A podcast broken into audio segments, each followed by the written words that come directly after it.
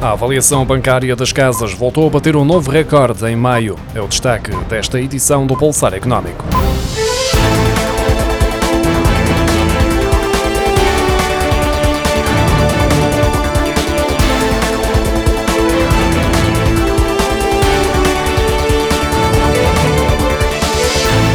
A avaliação das casas pelos bancos voltou a atingir um novo máximo histórico. Em maio, o valor mediano de avaliação bancária chegou aos 1.380 euros por metro quadrado, mais 24 euros por metro quadrado que no mês anterior, de acordo com os dados divulgados esta segunda-feira pelo Instituto Nacional de Estatística. A avaliação bancária subiu pelo nono mês consecutivo, com o aumento mais expressivo nos apartamentos, com o valor mediano nos 1.529 euros, enquanto as moradias foram avaliadas em maio por 1.104 euros por metro quadrado. Algarve, área metropolitana de Lisboa e Alentejo Litoral foram as regiões em que a avaliação bancária mais superou o valor mediano. Por outro lado, a avaliação bancária na região das Beiras e Serra da Estrela foi metade da mediana do país. Até ao final do mês de maio, a Autoridade de Supervisão de Seguros e Fundos de Pensões registrou a inscrição de 224 novos mediadores de seguros, período em que também recebeu 1.303 pedidos de cancelamento da atividade. Só em abril foram contabilizados 1.063 pedidos de cancelamento, números que mostram a consolidação desta atividade. No último ano, mantinham atividade no mercado português 11.932 mediadores de seguros autorizados pela ASF, dos quais 11.800 246 eram agentes de seguros, 67 eram corretores de seguros, 15 operavam como mediadores de resseguros e 4 como mediadores de seguro a título acessório.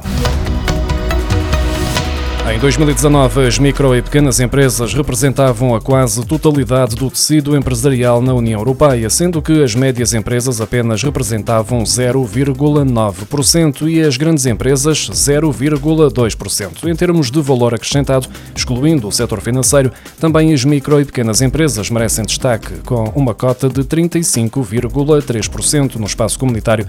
Portugal figura no grupo dos cinco Estados-membros, onde esta tendência é mais acentuada. As micro pequenas empresas representavam 98,9% do tecido empresarial da União Europeia em 2019.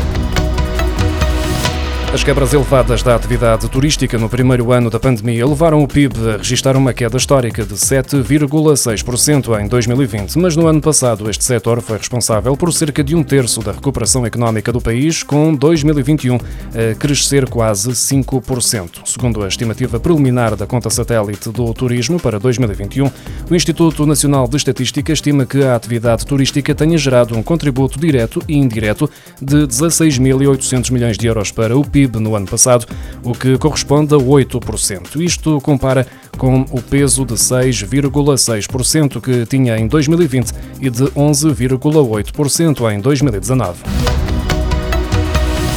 A situação de seca severa e extrema em Portugal continental agravou-se durante os meses de maio e junho, depois de uma ligeira melhoria que tinha sido registada em março e abril, de acordo com os dados do Instituto Português do Mar e da Atmosfera.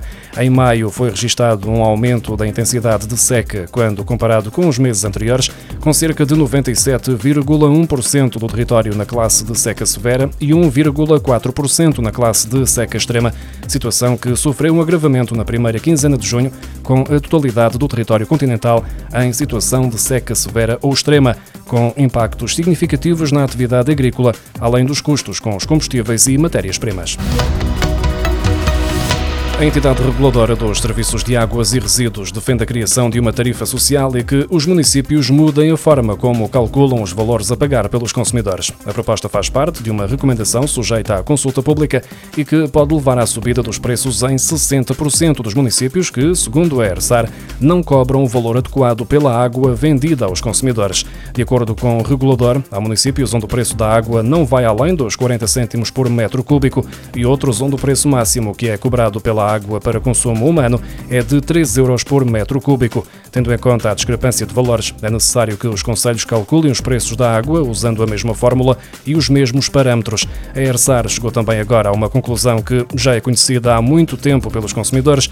Trata-se do facto dos preços praticados pelas entidades gestoras de natureza empresarial em modelo de delegação e de concessão serem superiores aos das autarquias que ainda têm a responsabilidade total na gestão do serviço de águas. Por isso, a ERSAR Sarsar defende a criação de uma tarifa social de água para os consumidores domésticos com um valor de 4,5 euros por mês, sujeitos a uma taxa de IVA de 6%.